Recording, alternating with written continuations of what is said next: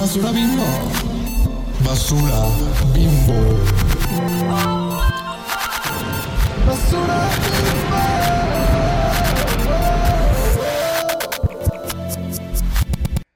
Hola, Hola, chichonas. chichonas. Uh. Hola. Hola, amiguitas. ¿Cómo están? ¿Cómo están, pues? Eh, ¿Cómo estás, Moy? Pues hubo mucha controversia en los estudios Basura Bimbo porque se- Así es. eh, la semana pasada la verdad tuve bajones muy extraños porque yo, o sea, yo Amiga. rara vez me pongo triste honestamente, o sea, es muy raro que yo esté triste y ajá, tuve Ajá. bajones súper extraños Mm. y dio la casualidad que se nos sincronizaron los bajones. y así, ¿tú cómo has estado? Mamá, sí es cierto. Fíjate que mm, tiene que ver también, o sea, siento que esta temporada Aries ha estado muy fuerte. Muy o sea, fuerte. lo que A mí me trae de las greñas. ha estado muy fuerte, como con muchas, ajá. Sí, de las greñas, amiga, de las greñas. O sea, muchas sorpresas todos los días te quedas de que Sí. siento que todo el día dura Mil- días sí. así. o, sea, no entiendo cómo pero todavía es marzo. O sea, yo siento que llevamos como tres años en marzo. O Ándale. ya sé, ya siento que llevamos un chorro, no sé por qué, ajá. Sí está raro, pero si saben de algo astrológicamente, ¿por qué pasa eso? Ajá, díganos. pues, porque sí, sí andamos de incógnitas. Pero ya andamos al Pero 100. mamá, ¿cuál es el tema de esta semana? Ajá, ya andamos al 100. Pero ¿cuál es el tema de esta semana, Hoy mamá? viene un gran tema y tenemos un disclaimer Cuenta, primero. cuenta, cuenta, cuenta. Va a ser larguísimo porque es algo que amamos mucho. Ajá. Sí, que amamos porque Ajá, hemos o chismeado sea, mucho de esto. soporto. Y hoy vamos a hablar de la franquicia de reality Real Housewives. Ajá, Real Housewives, rica famosa latina, todos sus derivados, porque Señoras es tan peleándose. icónico, porque es tan... Porque, mitote. porque nos gusta el chisme de señoras. Sí, qué fuerte. Exacto, exacto, exacto. Entonces, pues sí, vamos a hablar de eso hoy, mamá, y pues, ¿qué onda? ¿Qué, qué... Espero que les guste y pues realmente es un reality que, que es muy niche, siento, de cierta Mm, manera. ¿Tú qué sí. opinas? Siento que en Estados Unidos es, o sea, lo ven más, pero siento que acá en México sí es muy, muy nicho. Oh, ajá. Y Ajá. Ajá, pero tiene Tienes mucha que saber como de cultura pop, pues, se tiene que gustar la cultura pop como para, Y es súper para trashy. ver esas madres. Súper trashy. sí, sí. Pero amamos. Chef's Kiss es, es un reality precioso.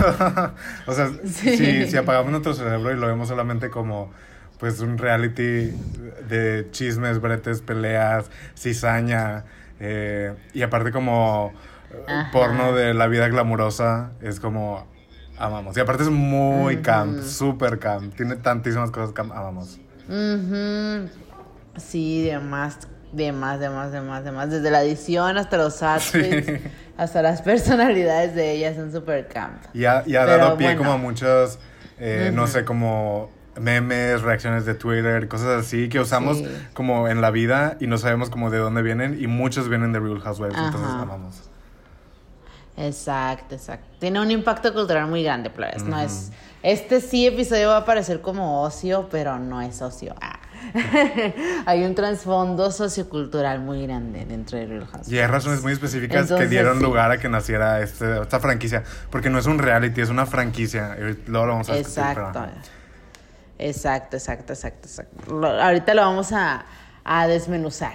Ahorita lo vamos a desmenuzar. Pero pues hay que hablar como este sus orígenes y bueno, sus orígenes y por qué es tan importante, además de que ya lo mencionamos por por el impacto en los memes y en la cultura pop. Tú, por ejemplo, ¿cómo iniciaste o cómo fue tu acercamiento a, a Real Housewives? Pues? O sea, ¿cuándo fue de que tú dijiste como muy de que, ay, voy a ver Real Housewives? Así pues. Pues yo, ajá, como ya hemos discutido antes, yo era niño Tumblr, entonces pues en Tumblr veía muchos GIFs, Sí. muchos memes y muchas cosas de siempre, o sea, desde hace años, del 2011 yo creo. Entonces sabía que existía el reality, pero nunca lo vi. O sea, en realidad lo vi, lo empecé a ver el año pasado por la pandemia. Entonces fue como, o antepasado, Sí, no me acuerdo.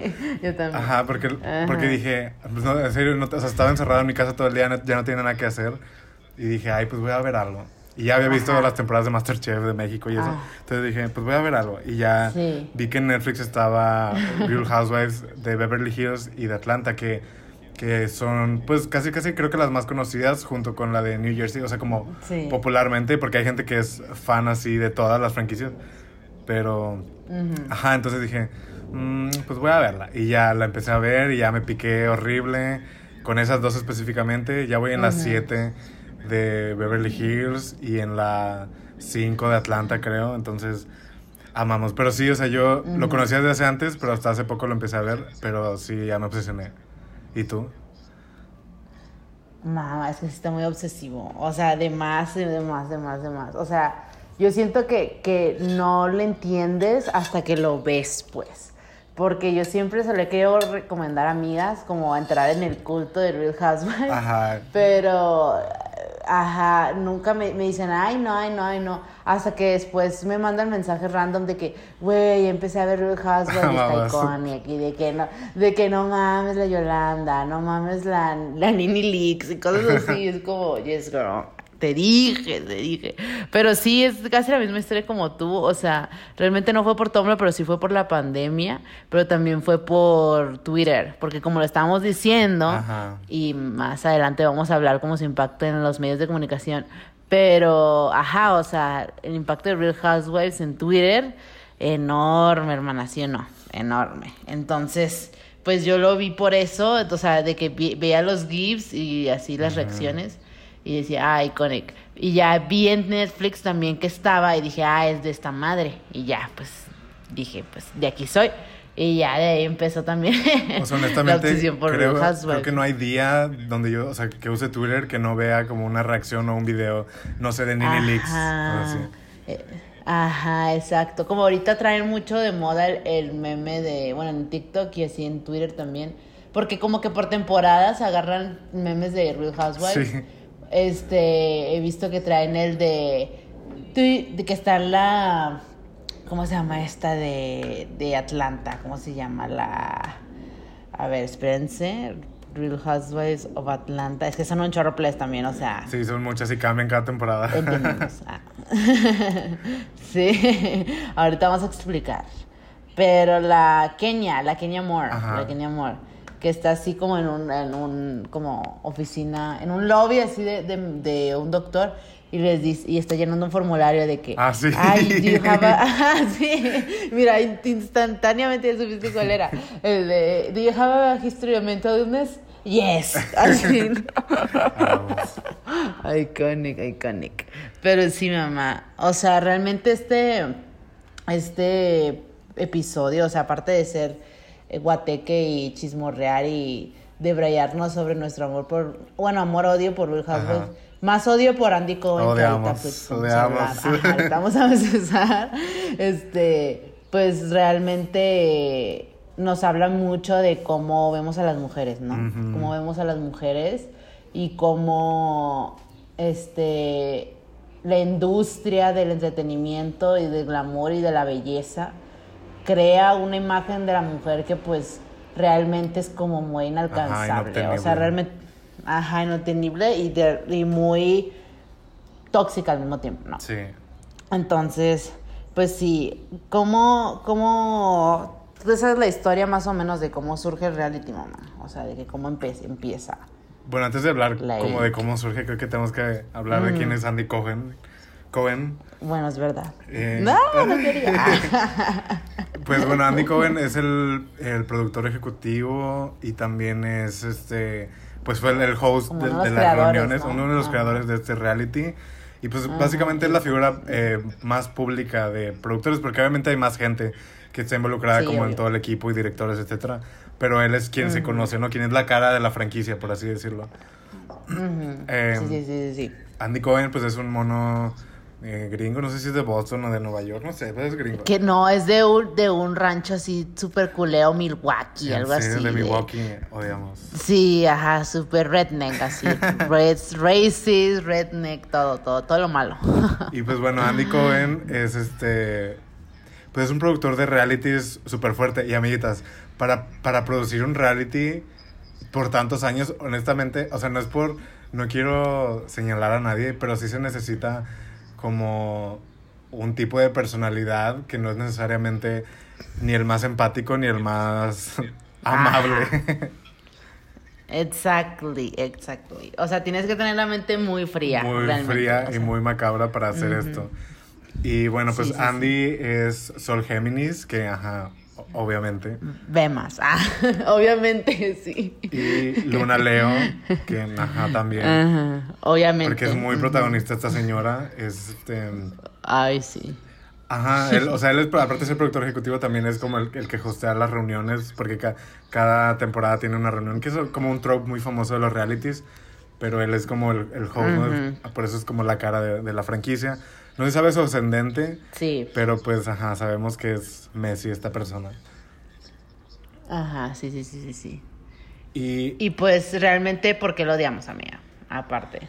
bueno, a, yo, a mí me cae súper mal, en parte porque es muy... Ajá. muy, muy, muy, o sea, exageradamente Messi. O sea, le encanta el drama, Ajá. pero, pero no le encanta el drama.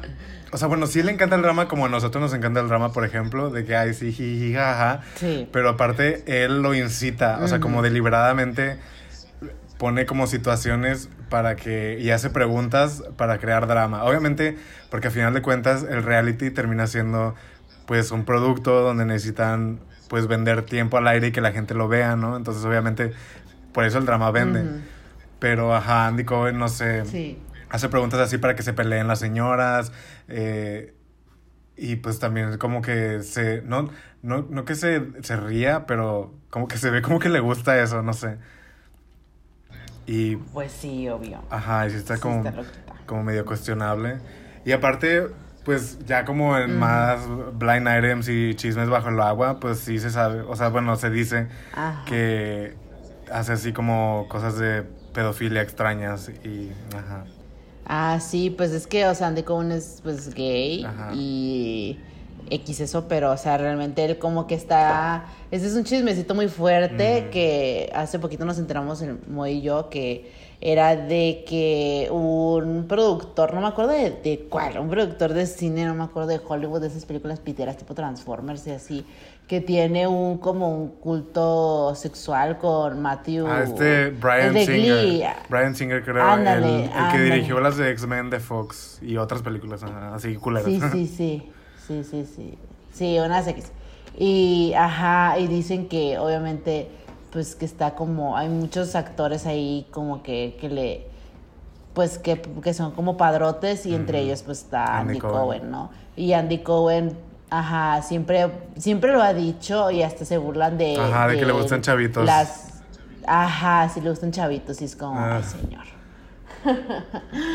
Pero ¿qué ibas a decir antes de que te interrumpiera, mamá? Antes de tirar mierda, ¿qué ibas a decir? Te, te interrumpí bien feo. No me- Por tirar mierda.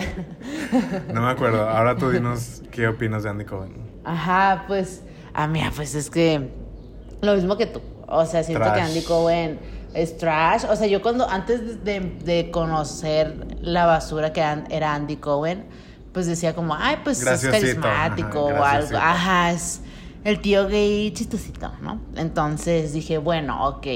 Pero ya después como que era como muy shady en, en dentro de los... em, las reuniones y obviamente pues cada quien va a tener sus opiniones distintas eh, dentro del drama, ¿no? O sea, realmente cada quien va a procesar el drama distinto, va a tener sus favoritos y va a decir, no, pues este estuvo mal, este estuvo bien o whatever, pero siento que Andy Cohen siempre, más en, en Atlanta, y eso pues es muy obvio que Andy Cohen es sumamente racista, que se nota un chorro que en, los, en las franquicias pues de mujeres afro, pues realmente las trata súper mal y bien, bien mal. O sea, eso es- hay que hablarlo porque realmente es como muy feo.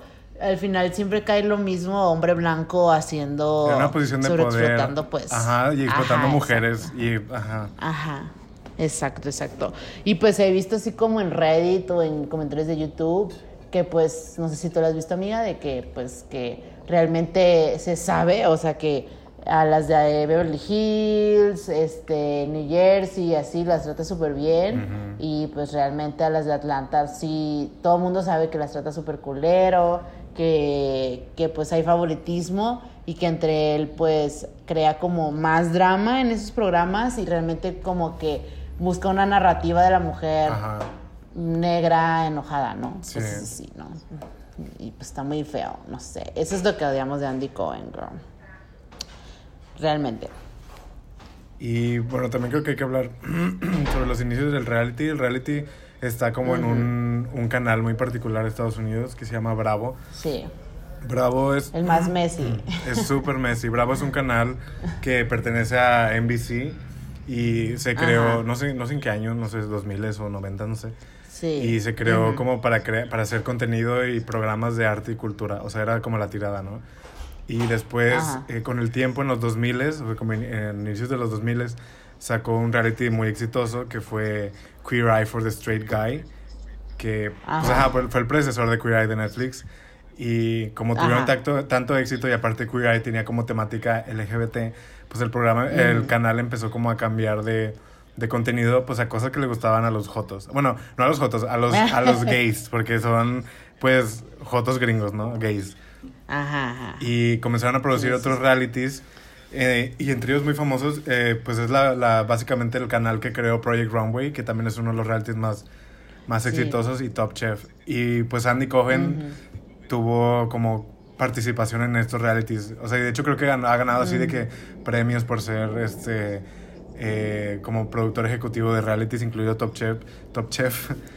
No mames. Y hoy día, pues eh, Bravo ya no, es, ya no es el canal que inició como arte y cultura, sino es básicamente un canal donde literal pasan las housewives casi todo el día. O sea, las housewives y otros realities. Ujú. Porque pues es básicamente un canal de drama y, y cosas así, ¿no? Y competencias y así. Y Ajá, pues sí. ajá, Bravo tiene básicamente un seguimiento muy grande de hombres gay. Sí lo ven también muchas mujeres. Ajá, que eso es otra polémica, ¿eh? Eso es Ajá, otra- es otra polémica porque yo siento que se cruza mucho con, con pues, gays misóginos, ¿no? De, Sí, de, ajá, de disfrutar totalmente. la caída de mujeres. Pero, ajá. Ajá. Y pues sí, ese es bravo. Y básicamente cuando crearon Real Housewives se inspiraron en novelas o en series dramáticas como. Esposas Desesperadas y lo vendieron como como si fuera una versión real de estas historias exageradas que vemos en la tele. Y pues la inspiración, Mm. obviamente, siendo novelas, siendo, o sea, siendo novelas como Dynasty o, o Esposas Desesperadas, Sí. pues obviamente la inspiración es súper campi, súper exagerada, súper dramática.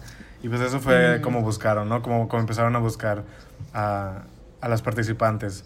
Y por eso lo vendieron así Ujú. como una, una versión real de eso. Y tiene muchísimas franquicias. La primera fue creo que Or- Orange County. Sí, como 30 franquicias tienen, ajá. Ajá. En Estados Unidos son como 11, creo, y pero así de que Ajá, mundial los- son como ¿cómo se 50 llaman? ajá, spin-offs. Y que, pens- o sea, hay que, ah, bueno, hay que recordarles lo del chismecito de rica famosa latina, mamá. Rica Famosa Latina no es necesariamente parte de Real Housewives, ni es como franquicia directa, pero es como, pues copia, la verdad. Porque Sí. en la temporada 4 de Real Housewives of Beverly Hills, o 3, no me acuerdo. Creo que es la 4, no sé. Eh, sale una Mm. mona que se llama Joyce Giraud, Creo que sí es la 4. que es una latina hermosa, pelo grande, la amamos, reina. Y Hablamos. Y ella participó, y pues la verdad, su participación estuvo muy X, no se peleaba con nadie, era muy linda, muy hermosa ella. Pero cuando. Sí, era como un alma muy buena. era muy buena. Entonces, No de- solo duró una temporada, sí. porque también eso es muy importante. Si tú no te peleas, si tú no creas drama, si no, tra no traes Ajá. rating, si no creas chisme o brete, pues la verdad no, no te Te queda saca. mucho. Ajá. O sea, hay gente Ajá. que ha estado en todas las temporadas de su franquicia y pues es porque o traen drama o hacen cosas como, como backstage para crear drama, ¿no? Entonces, O son socialmente como muy... muy relevantes. Pues, hardcore, ¿no? Ajá. Entonces Joyce, como no, no, no hechizó mucho, pues creo que, creo que no la llamaron, pero ella tampoco quiso volver a participar en la siguiente temporada. Creo que ella se renunció, ¿no? Ajá. También. Entonces, porque Creo pues no le sí gustó, no le gustó el ambiente, ¿no? Porque sí estaba Por- muy denso. Ajá, ahorita vamos a hablar del, de, ese, de ese chisme. Y ya este, bueno. la Joyce pues se fue y fue con Estrella y Estrella TV, no sé si Estrella TV fue con ella o ella fue con, con Estrella TV, que es como un canal latino gringo. Y pues acordaron como crear un reality que, que terminó siendo Rica Famosa Latina, inspirado en Real Housewives. Entonces, si ustedes ven Rica Famosa Latina, pues es, es la estructura de Real Housewives, solamente que en las últimas temporadas ya no hubo reunión porque había demasiadas peleas, pero... Pero ajá, o sea, básicamente por Real Housewives tenemos Rica Famosa Latina y tenemos grandes memes hispanohablantes. Exacto, exacto, exacto. O sea, el poder de Real Housewives, enorme, pues, enorme. Sí, qué fuerte. ¿Y cuál es tu franquicia favorita?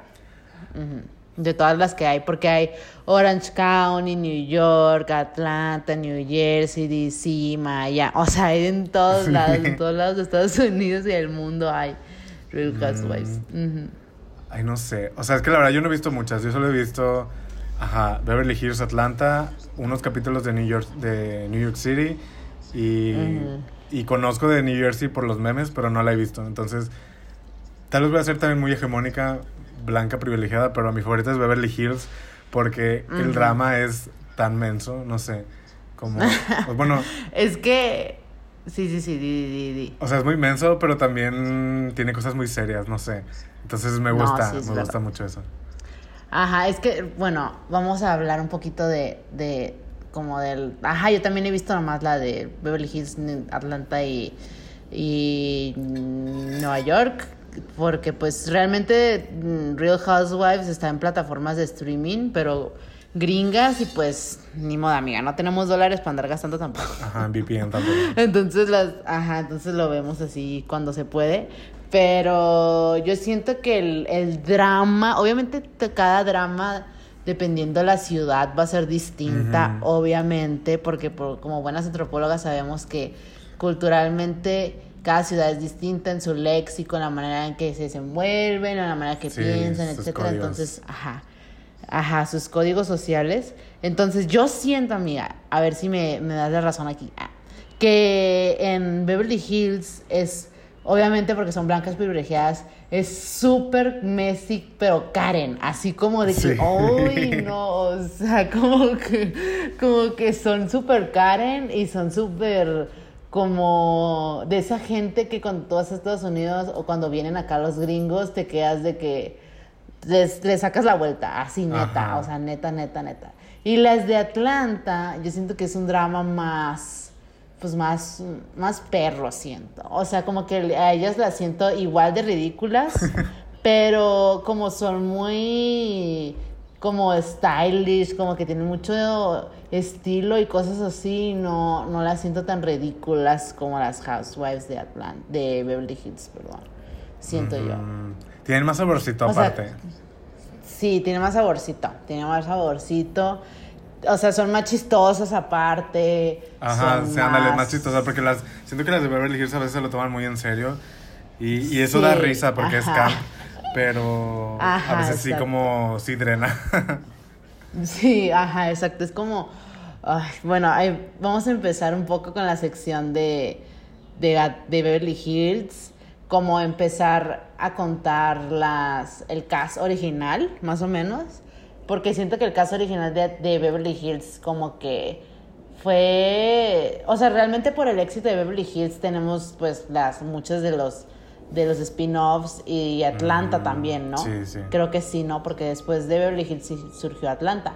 Entonces, el caso original pues es Kyle Richards y Kim Richards. Que son las tías es, de Paris pues, Hilton. u- ajá, que son las tías de Paris Hilton, que son personas súper conectadas en la industria del entretenimiento y que pues ambas son actrices de pues desde chiquitas y creo que Kyle salió en, en Halloween, si no. De de hecho salió en la nueva en Halloween Kills. Sí, pero ella salió en la en la en la original, ¿no? Ajá, sí también. Sí, sí, sí, sí, sí. Ella, ajá, salió en Halloween y pues la Kim, Kim era la más como, este, pues en su infancia era como la más exitosa en, en, en, en su carrera de actriz. Y de que en pues, Disney y cosas así.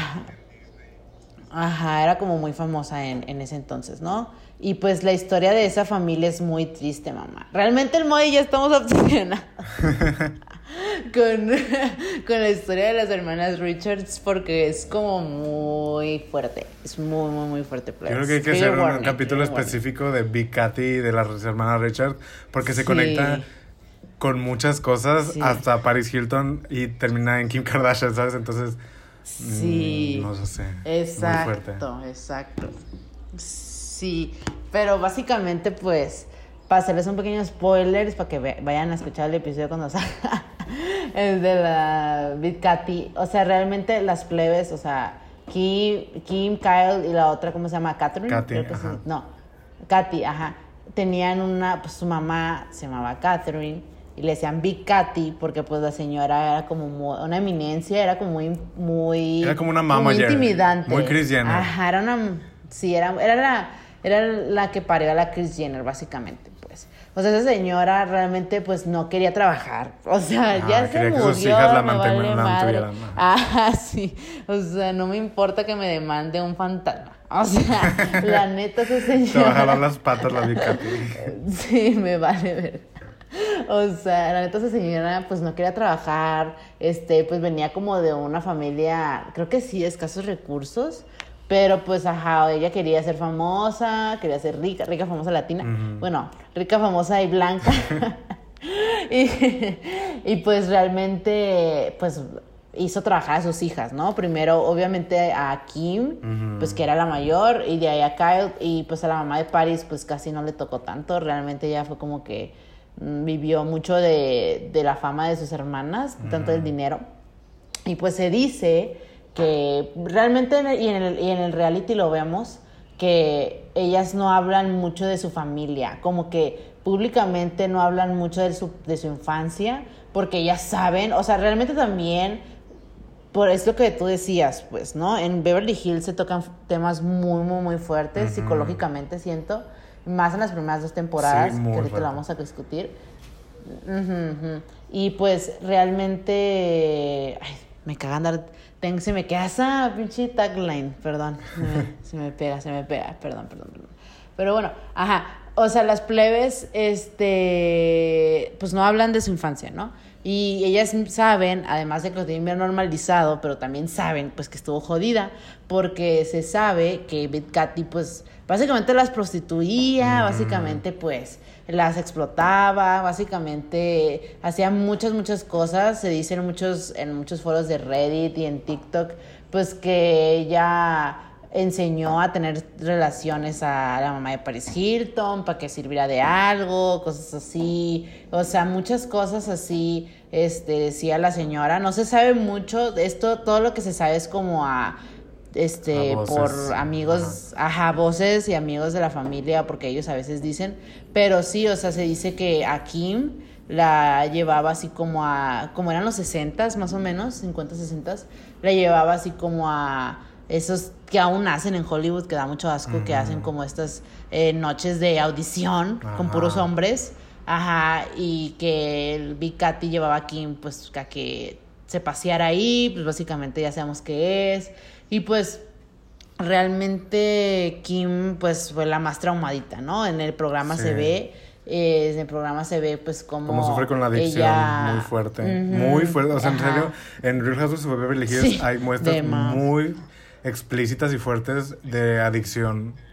Que, Sí, sí, sí. Que, o sea, yo sí le doy ese punto como a reality de Real Housewives, que siento que muestra problemas reales que atraviesan las mujeres, aunque a veces son muy ajenos a una persona común, pero sí. Sí. es muy fuerte y muy doloroso ver cómo una familia se afecta tanto pues por un pasado tan traumático y por y cómo, Sí. cómo no saber lidiar en cómo como alguien adicto no, no que no quiere todavía como o sea, que no quiero que no puede todavía como luchar con esa adicción pues eh, pues básicamente caer en picada muy muy notoriamente no entonces sí está sí está muy fuerte. Por eso digo que sí está muy denso. Sí, está muy fuerte.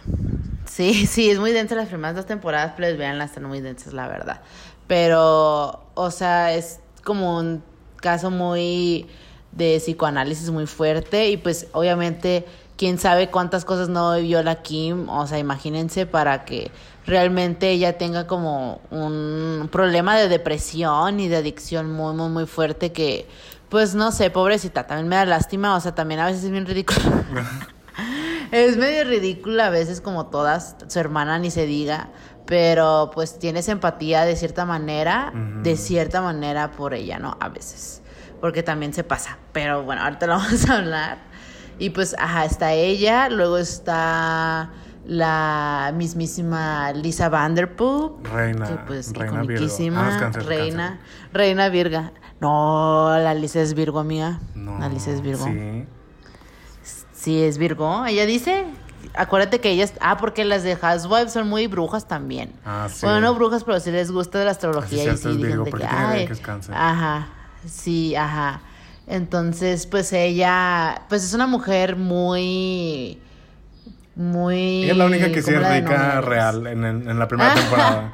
Bueno, ella y Adrian No, Malouf. y también. Ajá, Adrian Malouf. Pero Lisa Vanderpump es Sí. una es una señora eh, británica que Calculadora. que muy calculadora, potra calculadora, que vive en, pues ya vive en Beverly Hills en ese entonces y que es dueña de restaurantes y, y así.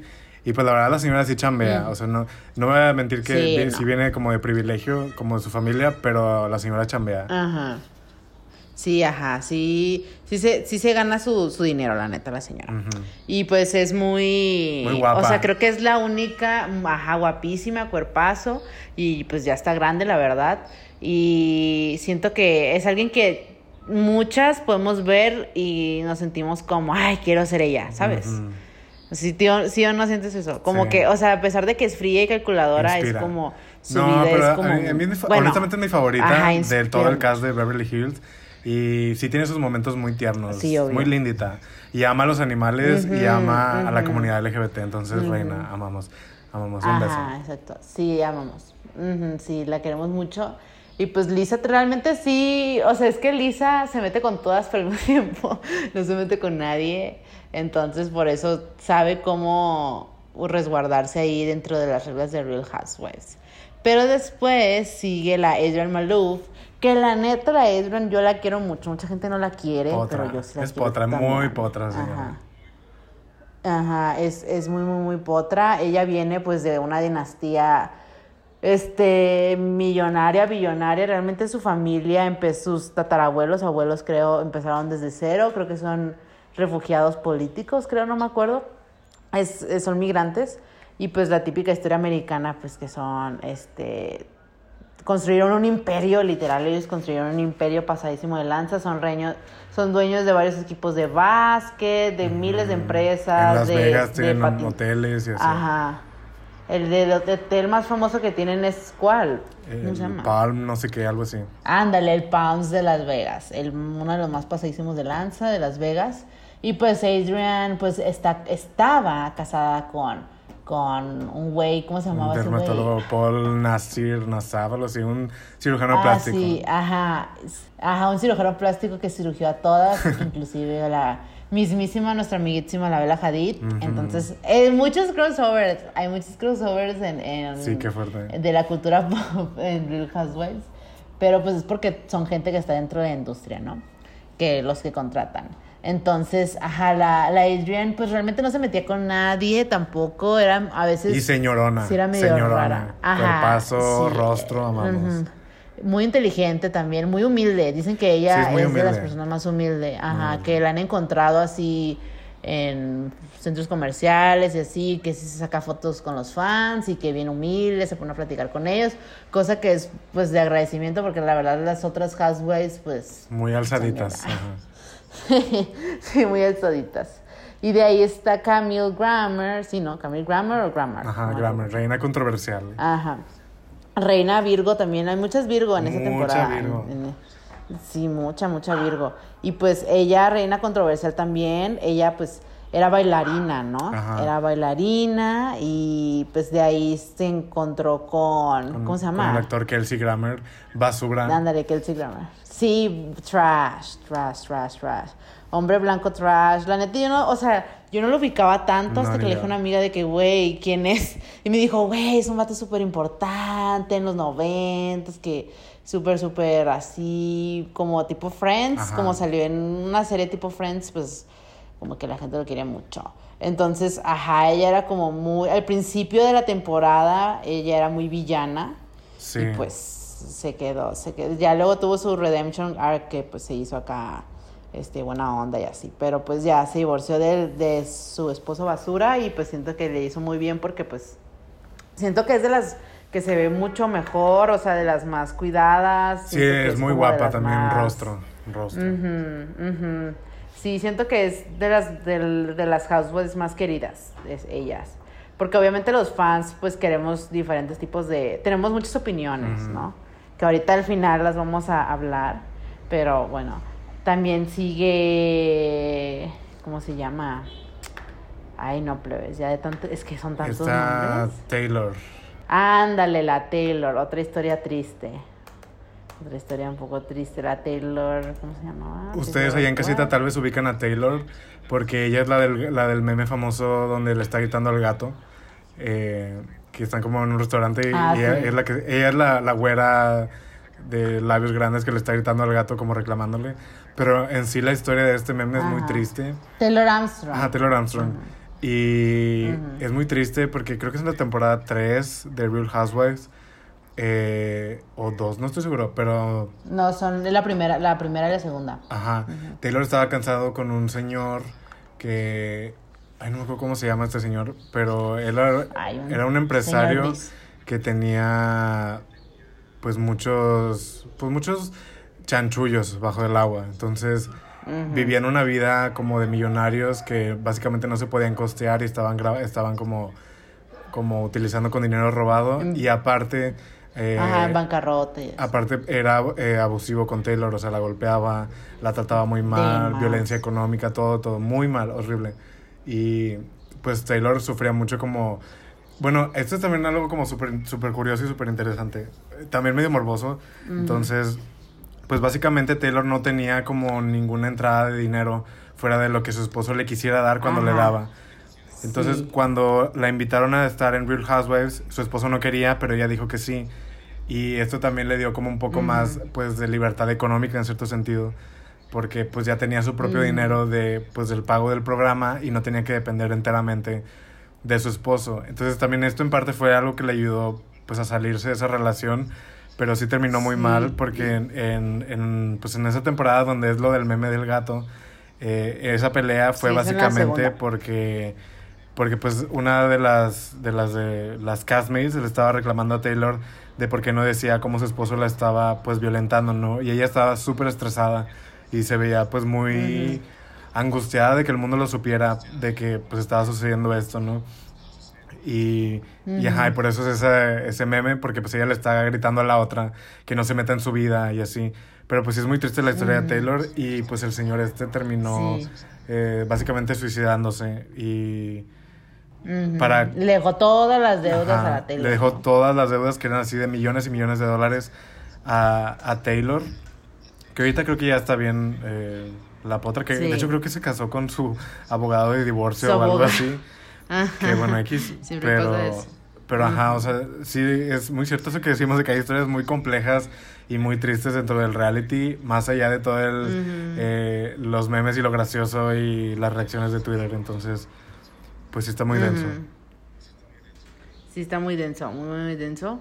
Y pues realmente está triste como darse cuenta que Taylor, ella misma decía como de que, ay, este, si no fuera por las cámaras de reality, o sea, de por sí en el reality, en los episodios se ve como la moreteaba y neta se ve horrible, horrible, horrible todo, porque sí, pues sí les daba, le daban mental breakdown super culeros.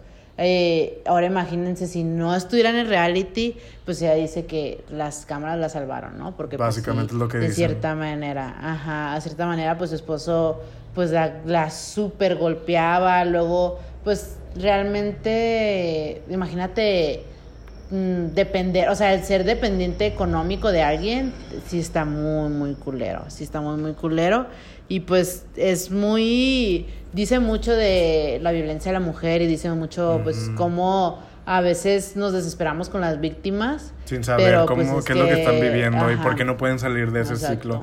Y, o sea, por ejemplo, también en el caso específico de Beverly Hills, pues Taylor vivía en una sociedad donde todo se rige por dinero, o sea, donde todo se rige por lo que Sí, tienes, sí, por lo que gastas. Entonces, si ella no tenía, si no era con este, con esta persona abusiva horrenda, pues obviamente se sentía como súper desolada. Ajá, no era nadie. Ujú, Sí, sí, sí, sí, sí.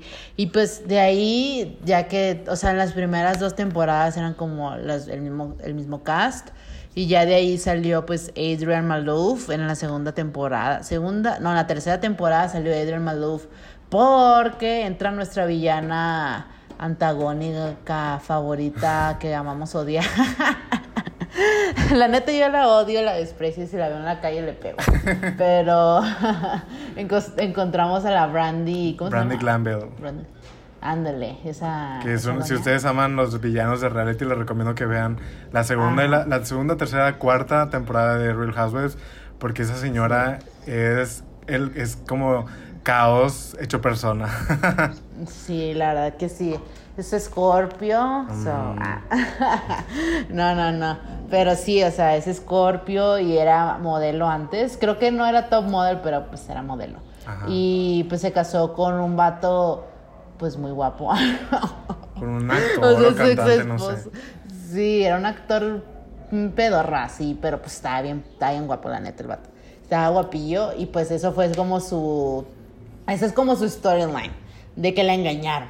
Y que, su, y que su esposo la dejó por una cantante de country. Ajá, por Leanne Así, Rimes. Eso es... Ajá, con Leanne Rimes. Que me quedo de que chale, chale, la neta. Y, pues esa es su historia y pues realmente como Brandy pues es la villana, pues saca de quicio a, a Adrian, que pues muy tristemente pues la sacó. O sea, Adrian, tienen que verlo, o sea, mucho chismecito de que este hasta da risa cómo está editado en el programa porque te da risa que son bien mustios.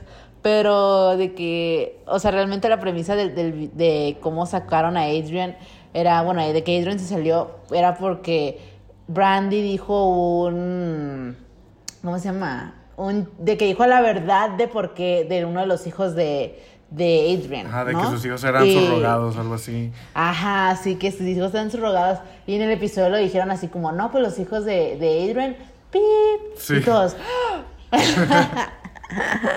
y yo de que, pues, ¿qué? Pues, ¿qué pasó? O sea, ¿qué pedo? Y me acuerdo preguntarte y te dije, ¿qué pasó? Y me dijiste, no, pues que eran subrogados y cosas así. Y yo de que, "Grr, eso era. O sea, Sí, porque creo que ricos. al final de esa temporada Adrian este, bueno, denunció a Bravo para que no dijeran eso porque ella no quería que sus hijos supieran. Y, y, ajá, y por eso está como censurado, como si fuera algo así horrible. Que bueno, tal vez pueda sentirse así para alguien, pero ajá, Ajá, sí está súper intenso. ¿no? está súper, o sea, es algo súper X que ellos lo hacen súper grande, ¿no? Pero ahí vemos uno de los, de los temas recurrentes de Real Housewives. Ah, bueno, y Pero, en Beverly Hills también y- sale Yolanda Hadid, que es la mamá de las, de las hermanas Sí, Hadid. ah. y pues ahí vemos también cómo trataba Ah. a sus hijas, ¿no? De que, que no coman y que para ser modelos tienen que ser súper bonitas y que no juegues básquetbol porque van a creer que eres lesbiana y cosas así. Entonces Sí. Yolanda es un caso y creo que las Hadid... Yolanda es un monstruo, Un monstruo, me da miedo esa señora. Pero Sí. o sea, realmente Yolanda está loquita. O sea, mucha gente la qui- Bueno, al principio como que te cae bien porque Yolanda es como muy mustiona como la esposa también. es como- perfecta.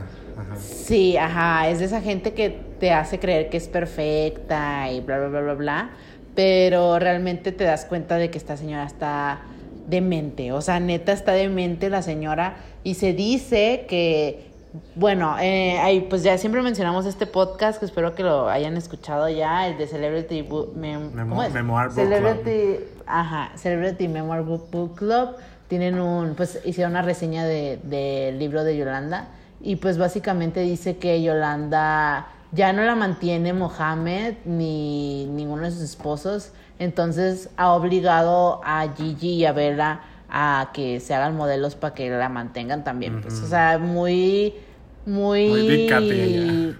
Ajá, muy Big Cat y muy Kris Jenner. Porque también Ella hay chismecitos de que, pues, ella básicamente ofrece a las hermanas Hadid para cerrar como deals y tratos. Así de que Ajá, si me das este, sí, este sí, deal, sí. pues puedes salir con mi hija o puedes tener una cita con mi hija y cosas así. Ujú, sí, sí está muy triste. Y yo sí lo creo, No, porque, o sea, la neta, yo creo que Gigi creo que sí lo sabe como disimular un poquito más. Pero la vela no. Pero a la vela se le nota así de lejos, o sea, se le nota que, eh, que está muy deprimida y que obviamente pues tiene muchos pedos por eso. Y me da mucha tristeza porque a mí me cae bien vela, la quiero mucho. Entonces como, no, su mamá es horrible, pero pues, ¿qué le va a hacer también? lo- Pues es su mamá.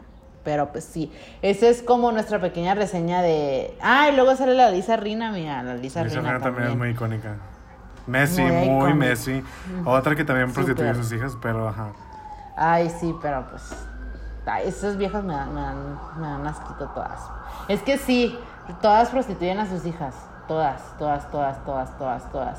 Hasta la Kim, la más pedorra, la de Atlanta. No sé Kim si te supiste ese chisme. Sí. Ah, bueno, pues vamos a empezar ahora con Atlanta. girl. Vamos a hablar ahora sobre las cast, castmates de Atlanta, las de la primera temporada. Este, que es que todas en Atlanta son un personaje, la verdad, Sí. así como en Beverly Hills, mamá. Pues yo creo que la más, la más conocida es este Nini Pues la Nini, la Nini, iconiquísima reina de los memes, reina Sagitario, Sí. reina comediante, esa mujer mm, es muy problemática también. Es muy trash, pero ajá. Pero- Pero sí, pero la queremos ajá, mucho. es icónica. Ujú, la queremos mucho. Y pues también está Candy, Candy, ¿cómo Candy apellida? ella, ella es una eh, escritora y productora de música. De hecho, ella escribió Bills, Bills, Bills de, de Destiny's Child y, Y- también escribió No Scrubs. No Scrubs de TLC, entonces amamos. Reina talentosa. Y ella es, la única de Atlanta que es rica, rica, rica. O sea, porque Sí. las otras son... Porque creo que en, en Beverly Hills sí todas son muy ricas y como la storyline es como este eh, glamour y exagerado, en, en o- las demás franquicias usualmente pretenden ser ricas.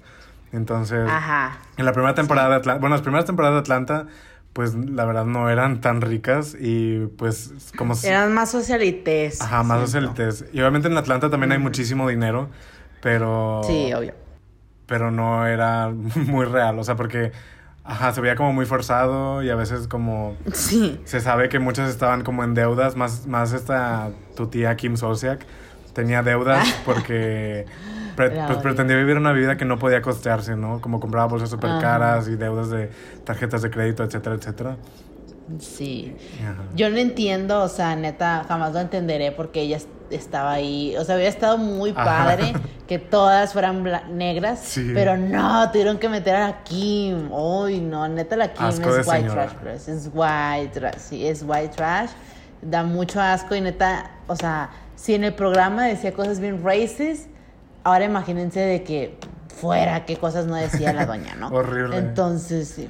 Ay, pero les tenemos un, un dato informativo eh, muy importante. Kim Zolciak pretende ser cantante, es como su storyline en las Ah. en, la- en- en el reality. Y, y ella tiene, bueno, tiene, primero tiene una canción que se llama Don't Be Tardy for the Party, que es como el storyline. Sorry for the crime. Y en, en la, creo que es la tercera temporada, eh, empieza a grabar con Candy una canción que se llama The Ring Didn't Mean a Thing. Y, y esta canción es la que Francia usó como sample para el intro de Basura Bimbo, amiguitas.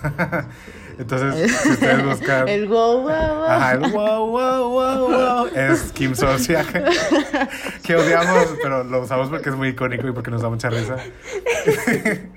Entonces, de ahí viene el, el intro de Basura Bimbo de, en parte de Kim Zolciak. O sea, bueno, es- son tres cosas. Kim Zolciak, yo y Fergie.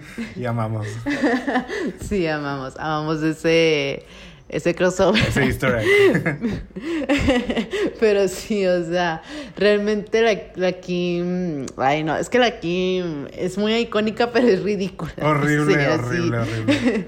Sí, es muy ridícula y odiamos la, no sé por qué a la Candy le mamaba la cola a la, a la Kim, o sea, nunca lo voy a entender, o sea, no sé si era como parte de, de la storyline que crearon, pero, o sea, sí, era como muy humillante ver esto, la neta, era como muy de que... Porque Candy no necesitaba a Kim, Candy es potra. No, ajá, Kim era obviamente que la necesitaba ella y pues la Candy era como que, ah, pues bueno, a lo mejor es porque es buena persona, no sé, I don't know.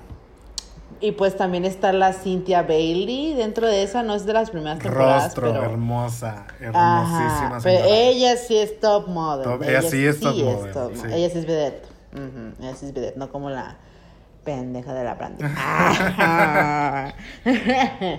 pero no, o sea, la Cintia pues era pues una top model muy muy importante en su época, desde el del mismo nombre de Naomi Campbell y todas ellas. Y pues la neta, la neta, no sé por qué terminó con el hombre y con el Pete. ¿Sí te acuerdas? Trash. Sí se llaman. Peter. Sí, Peter, Peter, Peter, Peter, Peter, no sé qué. Horrible ese hombre, horrible, horrible, lo De odiamos. hecho, creo que todo todos los lo hombres de Atlanta son así basura asquerosa, honestamente. Sí, sí, la neta sí. Menos el de la Lisa. Ah, bueno, sí, sí, sí. Sí, él sí era lindo. Ajá. Ujú, él sí era lindo. Pero, pero, ajá, o sea, el esposo de, de, de la Cintia, pues, era como ah, empresario. Ajá, la neta no le, no le llegaba a los talones y no sé, nadie sabe qué hacía con ella, bueno, ella con él. Y trataba muy mal a sus hermanas y a su mamá. Eso me da mucho coraje de su violento, que, pues, grosero, asqueroso, basura. Así que era como. Y la cinta muy de que, ay, pues poniéndose del lado de Peter y era como, ay, también De que ahí caía gorda. Es que era muy mustia, mustia, ándale. Exacto. Sí, era muy mustiona. Y, y es que es Pisces. Mm. La, la Cintia es Pisces, entonces las, pues a veces tienden a tener eso, ¿no? Sí. Las mujeres Pisces cuando no, no están bien como acá, como le dicen en la astrología, que no están reconstruidas. Ay, no me acuerdo. pero no es por tirar shade, pero sí tiramos shade. Este, ¿y quién más, amiga? Ah, la Phaedra, Phaedra la también es muy Phaedra. icónica, mucho meme. Phaedra. Es una abogada. Mucho meme. Ajá. Abogada. Hay que contar el chisme de ella y su esposo, mamá, que se está muy fuerte. Ay, bueno, Fedra estaba, se casó con un mono que se llama Apolo, no sé qué. El Drake, el Drake, el light skin Drake. Y Apolo básicamente pues había, o sea, había estado en la cárcel antes por... Es que su storyline está rara. ¿Sí ¿Te acuerdas cómo nos presentaron a Phaedra? ¿Sí te acuerdas? No. De que Phaedra, pues que era mayor que él Ah, sí. y que le llevaba unos años y que Apolo tenía como 32 y Phaedra como 50 Ajá. y que un día llegó Apolo y que le abrió la puerta a la Phaedra y que estaba y que le dijo, ay, que si quería salir con él. Y, y las playas de que, girl, Sí. nadie le cree, pero ajá, cuenta, cuenta, perdón, puedo interrumpirte, mamá. Ajá, no, el punto es que Apolo estuvo en la cárcel por como desviación de fondos o no sé, como estafas. Yo no entiendo eso, no sé de dinero. Y, Sí. y pues también se rumora que básicamente Fedra era como, como Fedra es abogada, que era como la mano, una de las manos maestras atrás de toda esa estafa, nada más que ella no la cacharon. Entonces, Ujú. ajá, está, ajá, les digo otra vez como un chisme muy denso de, de hecho en todas las franquicias de Real. Housewives hay pues crimen al menos una vez. Sí, Está muy de hecho hay crimen, qué pedo. Ajá, como en el de Beverly Hills que usaron. ¿Cómo se llamaba la otra? La de. La de su esposo que era. que lavaba dinero. No, que robaba, el viejito. Ah, pues Erika, Erika Girardi, sí. Ándale, sí, la Erika Jane. Y pues bueno, esa es como una de las reseñas de, de Real Housewives, de las dos temporadas que más nos gustan. Ay, está la Sheree, ¿cómo se nos fue? Sherry olvidar? Whitfield, Reina Capricornio, muy Sheree icónica, Whitfield, chiquita. Ajá. Ajá, muy icónica. También está la Porsche, que creo que es la favorita de Nicki Minaj. Porque siempre la mencionan en sus letras. A la Porsche Williams, está la Kenya Moore también. O sea, muy, mujeres muy, muy icónicas en el mundo de los memes. Que posiblemente han visto fotos de ellas, nada más que no las ubican por nombre, pero son muy conocidas. Sí, son muy, muy, muy, memeables todas ellas. Muy, muy, muy, muy conocidas. Pero bueno, ya a partir de nuestro vivoreo de una hora. y digamos una hora vivoreando, ya vamos a analizar. Ahora sí ya vamos a analizar, plebes. Eh, sobre Real Housewives. O sea, tú, ¿cómo ves Real Housewives? Aparte de que, pues, obviamente es como un tipo de, de mentira, ya sabemos, como todos los realities, que a los fans realmente no nos importa, nos, nos encanta que sea todo como muy falso. Pero, ¿cómo analizas Real Housewives culturalmente en el sentido del capital económico, por ejemplo, porque hay muchas variantes, ¿no? Obviamente. Pues yo creo que es muy interesante como... Bueno, yo, yo creo que es otra vez lo que ya discutimos, que al final de cuentas todo lo que consumimos es escapismo para este mundo súper horrible en el que Ajá. vivimos.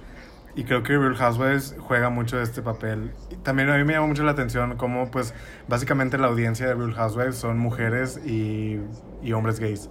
Gays. Entonces Ajá. es súper interesante eso y creo que en parte creo que sí, no, no voy a decir que normalice como, como estándares imposibles de, de vivienda, pero sí me llama la atención cómo, cómo existe a partir de la glamorización del dinero, ¿no? Como no, no todas las historias de, de- todas las franquicias son en torno como al consumo y al dinero, pero muchas de ellas sí, ¿no? O sea, como de presumir atuendos, de presumir bolsas, de presumir eh, viajes. De hecho, una, o sea, bueno, uno de los recursos que utiliza el reality, pues son como los viajes, ¿no? De, que obviamente son viajes que paga la productora, porque muchas veces Sí. las housewives no tienen dinero para costear esos viajes. Y, Ujú. y, ajá, como en estos viajes, pues, ajá, no sé, hoteles extravagantes o, o cosas muy caras y cosas así. Entonces, se me hace interesante ver, pues, básicamente la relación que, que crea de los espectadores con el consumo. Y en parte también siento que consumimos como Ujú. por osmosis, ¿no? Por verlo. Porque, pues, yo, obvi- Ujú. obviamente, yo nunca voy a, o al menos no planeo o no aspiro a tener como en una vida extravagante, carísima así. Pero ver eso sí se me... Sí, Ay, yo sí. pero ver eso sí pienso así como, ay, yo no sabía que existía, no sé, como este tipo de hoteles que tienen, eh, no sé, una pecera y están hundidos en el agua y puedes ver a los tiburones, ¿no? Entonces, no sé, está interesante. Ujú.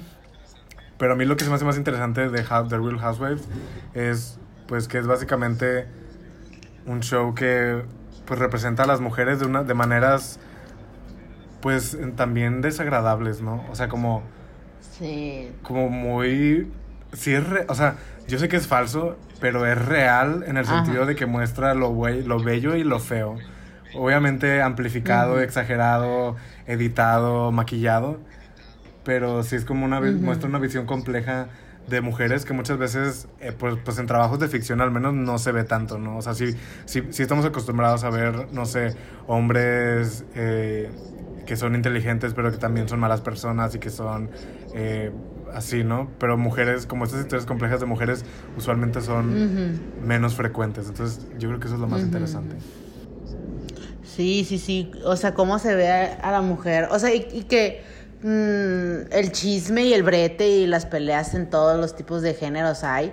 O sea, obviamente sabemos que siempre se les va a denominar como, ay, las mujeres son más chismosas cuando, girl. Ajá, sí. O sea, ¿han visto los hombres? Ah, no, bueno, no es por tirar shade, pero pues sí, ¿no? Pero, o sea, sí, realmente, como ya lo hemos hablado, el chisme no es malo. Hay que des- destigmatizar el chisme y, y el drama no es malo dependiendo que el contexto. Pero obviamente se utiliza este como, Como denominación, esta ajá. categorización, ajá, este, señal, este señalamiento como algo malo, porque pues obviamente viene de la mujer y se ve como algo pues consumible de que hasta debe dar pena, pues, ¿sabes? Ajá. Porque yo cuando cuando yo hice como un, que ahorita lo vamos a hablar, de que te pasé todas las diapositivas y todo, Ah, hice un trabajo de, de transmedia en mi clase de transmedia de Real Housewives. Y pues después de terminar la clase, pues mm, obviamente te hice unos comentarios. Y el profe sí, sí me hizo comentarios como de que, ah, muy interesante, muy bueno. Pero mis compañeros, bien pretenciosos, me caen muy bien mis compañeros, pero bien pretenciosas de que, bueno, una, una no, pero casi todas de que, ay, pues está muy feo. O, ay, es muy como muy... Vulgar. Está muy, ah, muy vulgar y cosas así, cosas, y es como, o sea, tú estás, eres misma, o sea, no es, no es por señal- señalar que es misógino, pero también es como, porque se le denomina algo tan así algo que obviamente sí es como trashy, pero vulgar, siento que ya es una connotación misógina, siento yo. O sea, porque es vulgar ver a señoras chismear y no es vulgar ver a, a vatos golpearse y sacarse sangre en la tele. Ajá, porque es vulgar ver señoras chismear y aventarse la copa en la cara y no es vulgar ver yacas, ¿sabes? Exacto, O sea, que, es la misma. horrible. Ajá. Ajá, es como incluso más asqueroso porque cagaban en la tele, es como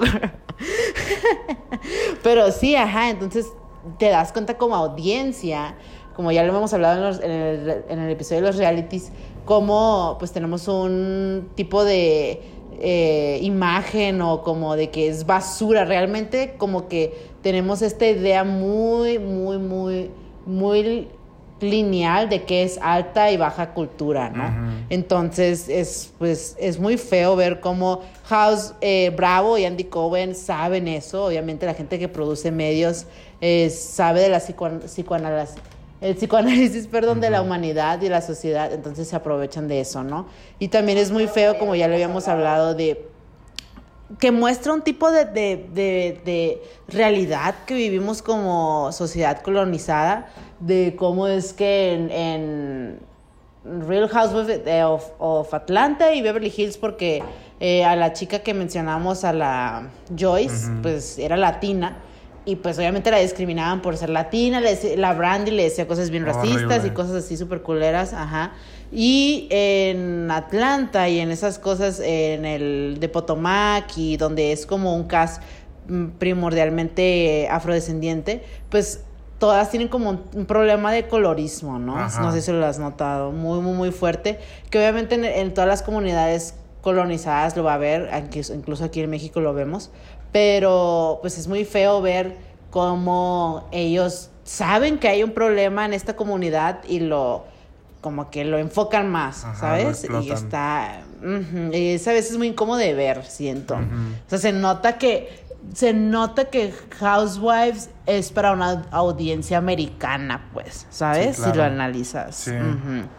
Y pues también hay que hablar de un poco sobre este cómo Housewives es, o sea, si las Kardashian son el producto transmedia eh, por excelencia, yo creo que eh, Real, House- Real Housewives son como las creadoras del producto transmedia en los realities, ¿sabes? Porque pues son más viejas.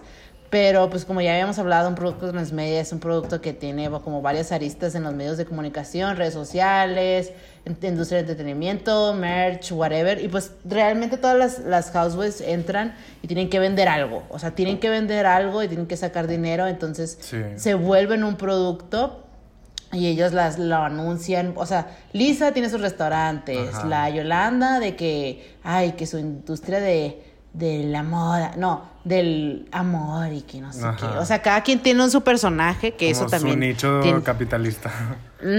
Ajá, entonces Housewives, aparte de que ser obviamente un ejemplo y un o el bebé del capitalismo, pues lo es aún más porque realmente es un producto transmedia. O sea, Ajá. la manera en que, que, que incluso está construido Housewives es un producto transmedia. ¿Por qué? Porque utilizan de ajá. que Ujú, abarca y utilizan de que dentro del programa de que ay como lo vi en el blog de fulanita de tal y la la la y etcétera entonces ahí es, es utilizar otro tipo de medio de comunicación para crear una narrativa no y de ahí dentro también no sé si te supiste pero hacían como fake o sea hacían peleas fakes como en Twitter Sí, sí. para que se hablara en el programa, ¿no? Entonces, dentro de ahí, eso es otro tipo de producto transmedia, pues igual. Entonces, siento que, que no solo es como un tipo de entretenimiento, sino como dices tú al principio, es una industria, mamá. O sea, es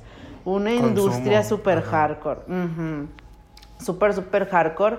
Y siento que Real Housewives este, no es, ahora sí vamos a entrar, no fuera lo que es sin los memes de Twitter, la neta, sin su relevancia en los Ajá. medios de comunicación, más en las redes sociales. Sí, totalmente. Realmente. O sea, yo, yo, no lo- yo no hubiera empezado a ver las, la, el reality si no hubiera sido por todos los memes y videos que ya había. O sea, que ya conocía antes y ya me sabía las referencias. Y ya cuando lo vi pues en la tele fue como que, ah, de ahí es. ¿Sabes? Porque yo ya lo había visto, pero pues no sabía. Ajá, exacto. O sea, cuando les, les digo que les mencioné el meme de la Taylor, así a- al, al final de, de mi presentación, a gente que ni al caso con los realities plays, así a mis compañeros de, de la maestría, me dijeron, ah, no mames, no sabía que era de ahí, pues, o sea, de que todo mundo se sabe ese meme. Pues sí, todo mundo se sabe ese meme, Ujú. todo mundo se sea, sabe tu la cara de la abuelita, tu tía, ajá. Ajá, exacto, todo el mundo se lo sabe. Entonces, el impacto que tiene Real Housewives, y es muy natural también, es que es muy, es que verlo es como muy, es una experiencia religiosa. Ver Real Housewives, porque, o sea, es muy natural, Te no es atrapa. fingido. Ajá, O sea, no es, es fingido. falso en el sentido de que sí es editado, sí son reuniones, Ajá, pues obvio. que, o sea, ellas no son amigas en la vida real, no siempre, y obviamente es como, pues se reúnen a grabar el episodio, pero a final de cuentas, Sí. pues sí es como muchas veces espontáneo y, pues, ajá, honesto y, y feo, pero también puede ser divertido, no sé, entonces, muy complejo, siento. Sí. Ajá. Sí, realmente Housewives, o sea, como es un reality, pero no es un reality, saben bien a qué tipo de, como lo que estabas diciendo, de que en el capítulo anterior, de que castean a gente bien demente. Ajá. o gente con placements en la astrología muy raros, pues obviamente saben que eso va a ayudar mucho al, a que salgan cosas súper icónicas. Y yo siento que neta esas mujeres tienen un talento para entretener enormes. O sea, enormes que no lo puedes, este, no lo puedes imitar, pues. O sea, no puedes imitar esa fórmula que tiene Real Housewives. Sí. pues porque son muy pues no sé son es, es muy icónico es muy icónico es y como ver una obra de teatro incluso Básicamente. pero sí básicamente hay, hay mucho drama hay mucho drama hay o sea hay demasiado como no sé amiga como es que hay demasiadas telas de donde agarrar, plebes, pero no queremos durar haciendo este capítulo dos horas. pero sí. O sea, por ejemplo, en los casos de. de cómo el reality pasa a la vida real, como dices tú, que hay mucho crimen, ¿no? Ajá. Y que en el- la historia de la Erika Jane lo usaron para, O sea, para que fuera Sí, evidencia, ¿no? les voy a contar rápidamente este chismecito que es muy A ver, fuerte. a ver. Erika Girardi se casó con un mono que se llama Tom Girardi. eh, Un ruco. Un ruco, un señor. O sea, Erika, pues él cuando salió en el reality tenía que 44, 45 años. Y el señor tenía ya set- Como 70, 80 años, ¿no? Y Ajá. pues obviamente si tú ves, o sea, si tú los ves como a, a primera instancia, eh, como, como prejuicios y vemos como, ay, pues la morra, este, güera, chichona, hermosa, que lo que sea, cada quien esa vieja está muy bella. Este, Ajá. pues anda, Está muy bien anda con este mono por dinero, ¿no? Eh, o sea, es lo que asumimos. Y en el reality hacen mucho énfasis en que no, que no es así, que es amor y que no sé qué. Que es amor. Ajá. Ajá. Y el año pasado, do- bueno, de 2020, de hecho, en el 2020 eh, salió, bueno, el esposo de Erika es, es un abogado, es un abogado de, pues, de Beverly Hills y de Los Ángeles, como, pues, Ujú. con mucho dinero. El dinero se asumía, pues, que venía de sus trabajos, ¿no? De sus trabajos como abogado, porque era como de clientes muy importantes o de demandas, porque en Estados Unidos hacen... Como demandas muy humanistas, ¿no? Ajá, También. hacen como estas class action lawsuits, que son como demandas colectivas muy grandes de mucha gente, que pues reciben mucho dinero, ¿no? Y ajá, se veía como hay un buen hombre, ¿no? Que lucha por los derechos de los demás, etcétera, etcétera. Y que tiene mucho dinero porque, sus porque ha trabajado muy bien y porque es muy exitoso, bla, bla. Entonces en 2020 salió pues a la luz el hecho de que eh, Tom Girardi básicamente pues le robaba dinero a sus clientes. O sea, pero no, no eran, o sea, no eran clientes así de que eh, su vecino rico de Beverly Hills, no. Era así de que gente pobre sin techo Sí. de Texas, ¿no? Que, que ganaba una demanda que le podía haber cambiado la vida como la reparación de esa demanda, pero, pero Tom les daba largas y nunca les daba el dinero, o se escondía, o Ujú. los silenciaba o así, ¿no? Entonces, pues Sí. básicamente se, se les cayó el teatrito y la gente vio que pues toda esa fortuna en la que se paraban era falsa. Pero encima de eso, Erika, o sea, como su historia en el reality, es que aparte de que era muy famosa, era Según cantante pop, según ella. Ajá. Eh, pero pues Erika en realidad no tiene una disquera, o sea, ella, ella básicamente tenía, bueno, para empezar, tenía un equipo como de, de 10 personas, ¿no? De que maquillistas, Ay, estilistas, eh, eh, bailarines, eh, que les hacían la, la comida, etcétera, etcétera, etcétera. Un equipo enorme de, de personas que ella pues les pagaba mucho dinero y siempre estaban con ella y se los llevaba, a, o sea, los viajes que había en el reality, no sé, a Dubai o así, se los llevaba. Entonces se llevaba a las 10 a las 10 gentes a Dubai, les pagaba todo, o sea, un despilfarre de dinero muy grande. Y aparte, pues Sí. Erika en su idea de, de querer ser pues estrella pop, pues ella no tenía disquera, pero ella se pagaba, bueno, ella no, o sea, su esposo le pagaba... eh, Sí. pues el, no sé, la las grabaciones, los estudios, los videos musicales, eh, los promocionales y todo eso. Y pues, obviamente, si ustedes saben qué tan caro es, o sea, qué tanto gastan las estrellas pop, solo pueden ser estrellas pop Uh. porque están, pues, parados con una disquera o porque tienen una cantidad exagerada de dinero. Entonces, básicamente. Erika, pues, utilizaba ese dinero que no, o sea, no sabemos todavía si ella sabía o no, que yo digo que sí sabía, que ese Oh, dinero yeah. pues era robado, pero a final de cuentas esa señora despilfarraba así exageradamente el dinero para pues cumplir su hobby de ser estrella pop, ¿no? Ajá, sufrir, cumplir su fantasía. Y pues en el reality ella era, era la que siempre tenía el pelo más bonito, era la que se vestía con ropa más cara, era la que tenía como eh, la casa más grande y cosas así. Entonces yo cuando lo empecé a, o sea, yo empecé a ver la temporada de Erika cuando ya sabía, o sea, cuando ya había salido a la luz como todo el trip, ¿no? De, del robo de su esposo. Ajá. Y pues la verdad sí incomoda mucho, o sea, incomoda mucho ver Ay, sí. este consumo exagerado, desmedido y, y esta pues glamorización del dinero tan exagerada sabiendo que está utilizando el dinero que pues básicamente le pudo haber cambiado la vida a personas que sí se lo, o sea, que sí se lo merecían, ¿no? Entonces, pues no sé, a mí sí me incomoda mucho y esa señora, eh, de hecho en la temporada 11, que es la, la temporada del año pasado, no, no la he visto todavía, pero sí estoy como medio al pendiente de los chismes, sí, sí fue como la historia, ¿no? De que ya salió a la luz, porque eh, básicamente, ere- o sea, poquito, poquitito antes, así de que a los dos meses antes de que saliera a la luz esto, Erika se divorció de Tom. O, o- Ah, o empezó sí. el proceso de divorcio. O sea, da la casualidad que empieza a salir esto y ella estaba divorciada, entonces ya estaba como lejos de ese brete, ¿no? Y... Ajá. Pero ya en el reality pues se ve, pues la verdad se ve más demacrada porque pues ya no tiene a su equipo que le puede pagar así millones de, dólares, entonces muy fuerte. Sí, luego dicen que, que se le ha visto en... En, En TJ Maxx. En TJ Maxx.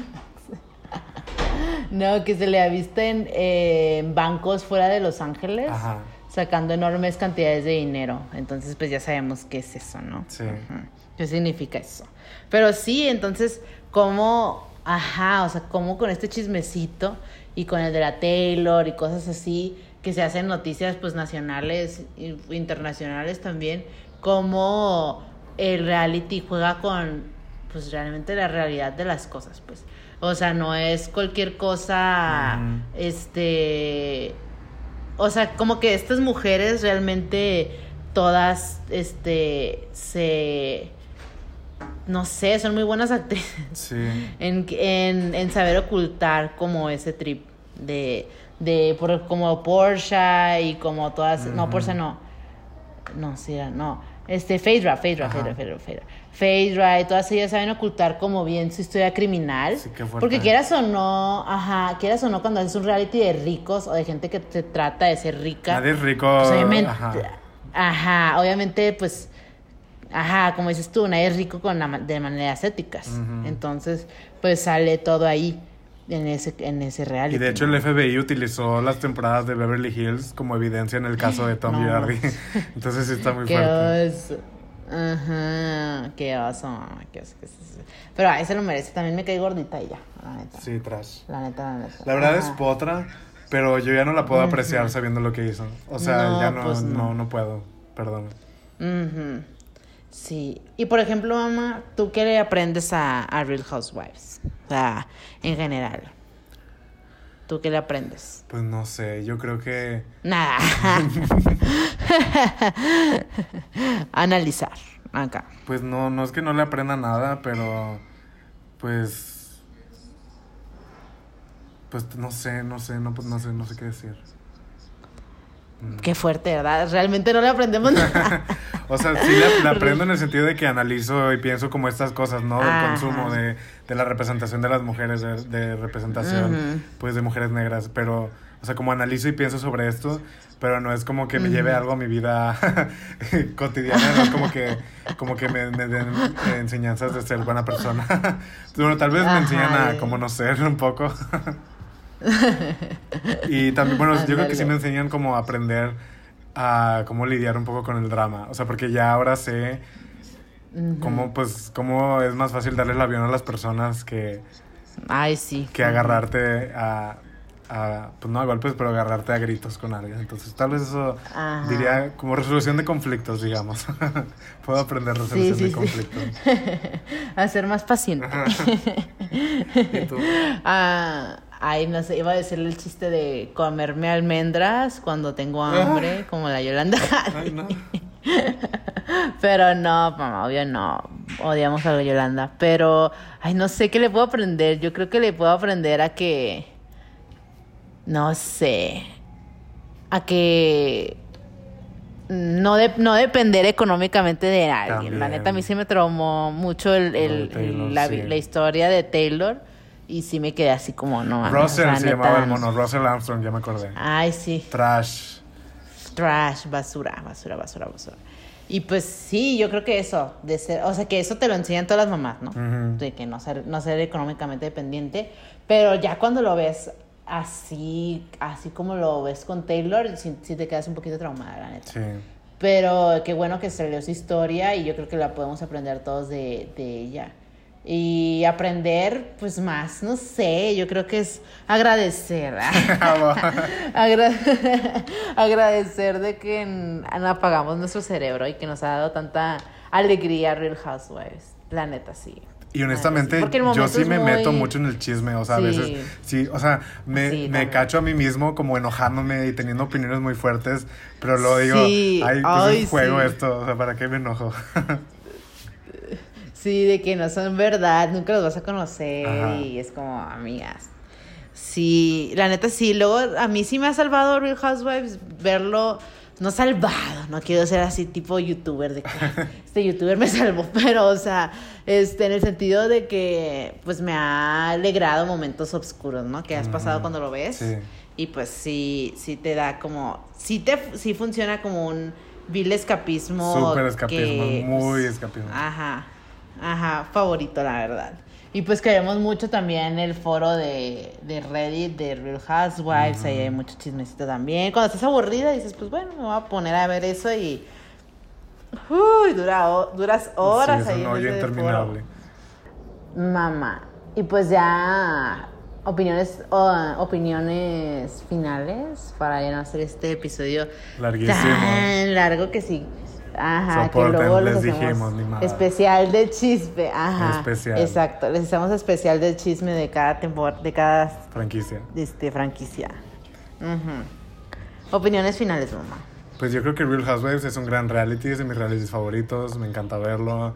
eh, Y creo que sí podemos pues, reflexionar y pensar mucho sobre. Pues, obviamente, muchas veces son mujeres hiperprivilegiadas, pero al final de cuentas es como. Ah, Pues son mujeres que no son mostradas en otros medios. Y aparte, algo muy interesante. ándale. Es que Mm. encima de eso son- muchas veces son mujeres mayores, o sea, no mayores, pero en Hollywood, pues si tienen más de Ajá. 30, básicamente te exilian, ¿no? Y... Sí, ya te moriste. Ajá. No la ambulancia. Perdón. Y pues Perdón, en, perdón, en Real ajá. Housewives muestran pues mujeres de 40, 50 años, pues que Ujú. todavía tienen vida, todavía tienen cosas que hacer, todavía tienen relaciones, todavía tienen líbido, todavía tienen eh, aspiraciones y sueños y también todavía tienen pues Ándale. cosas que aprender, ¿no? Entonces creo que eso es muy interesante. Y Sí, sí, sí, es verdad. Ajá, es muy interesante. Obviamente, pues el hecho de que Andy Cohen sea el- la cabeza y básicamente el padrote de todas estas franquicias, y sí me parece, pues, ajá, como un producto que viene de un gay misógino. Pero fuera de eso, creo que sí es muy interesante, pues, para analizar, cómo, cómo concebimos y percibimos a las mujeres. Obviamente, otra vez es mujeres gringas, sí, pero pues es como una vivencia diferente a la que nos muestra pues el- la, la industria gringa de entretenimiento que es la que consumimos. Sí, totalmente, mamá.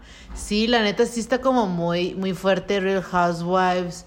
O sea, aparte de todo lo que hemos analizado, también como en el trofeo que se les da a las mujeres en los medios de comunicación, por ejemplo, pues como Real Housewives de cierta manera aún cae en ese trofeo de la mujer blanca como Madonna, como el complejo Madonna y todas esas Ajá. cosas, pero de cierta manera lo desmiente porque pues sí son muy trashy, o sea, sí son muy trashy, sí son mujeres que neta pues muestran a las de cierta manera a, a cómo somos de cierta manera a veces las mujeres complejas, este, dramáticas, ajá. chismosas, imperfectas, que no tienen nada de malo, ajá. Entonces cierto que es muy, es una representación muy buena de, de, de cómo desmentir un poco este trofeo que se le ha construido a la mujer blanca gracias a los medios de comunicación y pues a la mujer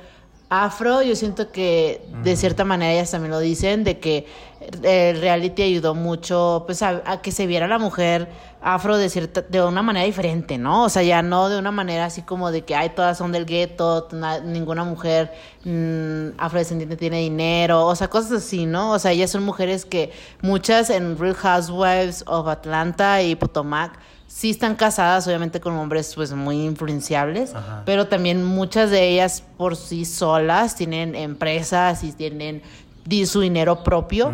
Entonces es muy importante recalcar eso, como a, a las mujeres pues de color y cosas así, siempre se nos ve como un éxito por un hombre, ¿no? Ajá. Entonces, y en House of House ah, House of Atlanta es como de que, pues eso, o sea, realmente se ve como un tipo de, de algo diferente y algo que realmente es muy importante para la comunidad, ¿no? A pesar de que ya hablamos de lo negativo, lo positivo que le podemos agradecer a Housewives o Atlanta, Potomac, whatever, es que da otra cara, principalmente de cómo la, la mujer negra puede tener sus propios ingresos, este económicos sin depender de nadie, ¿no? Sí. Entonces sí, es, es muy, es muy fuerte Real Housewives, como lo habíamos comentado ahorita, tiene muchas esferas, realmente no es cualquier, no es un, aparte de que es uno de nuestros realities favoritos y es el escapismo de excelencia, tiene pues muchas cosas de la vida real que también tenemos que aplaudir, aunque es muy polémico y muy criticado y a veces nos caga, Ajá. también hay que aplaudir de sus cosas, ajá. Verdaderamente, amiga. Qué fuerte. Bueno, pues esto fue ya nuestro largo episodio Soporte. sobre el chisme, el brete y todo de, de Real Housewives. Espero que les haya gustado, espero que hayan aprendido y espero que pues vean Real Housewives para que se meta más gente en nuestro culto. Ah. Y mándenos DM de sus opiniones de Real les Housewives, si lo, si lo han visto. Para hacer un grupo. Amamos de discusión teórica de Real Yes. Housewives. Y bueno, Francis, ¿quién es sé. nuestra bimbo de esta semana? Hermana. Es una persona muy querida, una persona muy amada, una persona muy, muy importante en el mundo del reality Mexicano, mexicano, la- latinoamericano. Neta, yo quiero conocer a esta persona antes de morir. Ay, sí, la verdad. también, mi chiquita. Pues nada más que nada menos que sí, la hermana Flor, pues. de Masterchef, soporte. La hermana Flor, gran. Ajá. La hermana Flor necesitaba ganar la Gran primera temporada. Y ni modo. Exacto. Alan que la hermana Flor. me dio soporten, coraje. a mí también. Exacto, sí. Fue. Creo que to- a todo el mundo nos dio coraje. Neta, ese güey qué. Ese güey qué. La neta, siento que se hacía el, el tonto, ¿sabes? Mm. Con de que, ay, no sé cocinar y cosas así. Para, pues acá, ¿sabes? Pero bueno, La hermana Flor, pues. Es la monja que compitió en Masterchef. Por si no sabía. Y humildísima porque ella decía que era hermana, o sea, como pues una monja X, pero en realidad es madre flor, o sea, ella era como la líder del convento y participó en Masterchef Ándale. para ganar dinero Ajá. para... eh, y se fue hasta Italia. ajá, y para todo. reconstruir el convento y loba. Ajá, loba, loba, loba. O sea, realmente es una persona súper humilde, muy... Siento que ella quiere a todo mundo. Ella no es prejuiciosa. Hermosa, Siento que no es prejuiciosa. Ajá. Y pues la queremos mucho. No sabemos qué signo es, tristemente, pero... Yo siento que es Pisces. Cree, ajá, que es Pisces. Yo siento que es cáncer, la neta. Yo siento que es cáncer. Muy lindita. Este, ajá, porque es muy, muy, muy linda. Este, incluso Tauro también me da energías Sí, también me da vibras Ajá. Tauro. Sí. Pero sí, la hermana Flor, pues, ay, no sé, no, no sé si tiene su restaurante o bueno, es que ella no le importaba realmente, ¿no? O sea, ella quería nomás ganar dinero. para el es verdad. convento, ajá. Es verdad, pero pues ya ves que luego la agarraron para Masterchef, Junior. niños y cosas así. Que ahorita está Ajá, bebecita y ajá, porque pongan a la hermana Flor cobardes. Pero ajá. ¿Cómo? Es que ahorita está una influencer que participó en Celebrity Masterchef que se llama Bebecita, haciendo lo que Ajá. hacía la hermana Flor Ah, antes. ok, ah, pero, pero, pero, Ay, necesitamos a, la hermana Flor de vuelta. O pónganla en Hexatlón es o yo qué sé. Ajá, sí, es que no, no, no sabe igual sin la hermana Flor, la verdad. Es que la hermana Flor es un ícono, la verdad la queremos mucho, de esté donde esté, yo creo que está en el convento aún, ahí dando de que, como dicen que hacen las hermanas, las, las monjas, que se que les- se pegan entre ellas y de que se acá, ¿sabes? no. No, no creemos. No, no sin albur, pues, sin albur. Ah, pero no, o sea, de que las hermanas son bien violentas y cosas así dicen. Pero yo creo que ella es de que te da abrazos si te equivocas y cosas así, plebes. Entonces sí, queremos mucho a la hermana Flor. Es nuestra bimbo de la semana, muy Vamos. merecida, exacto. Y pues reina, reina humilde, reina humilde, reina, este, reina todo, reina todo, la verdad. reina todo. Amamos. Bueno, chichonas, nos vemos. Bye. Nos vemos, mamás. Bye. Bye. Basura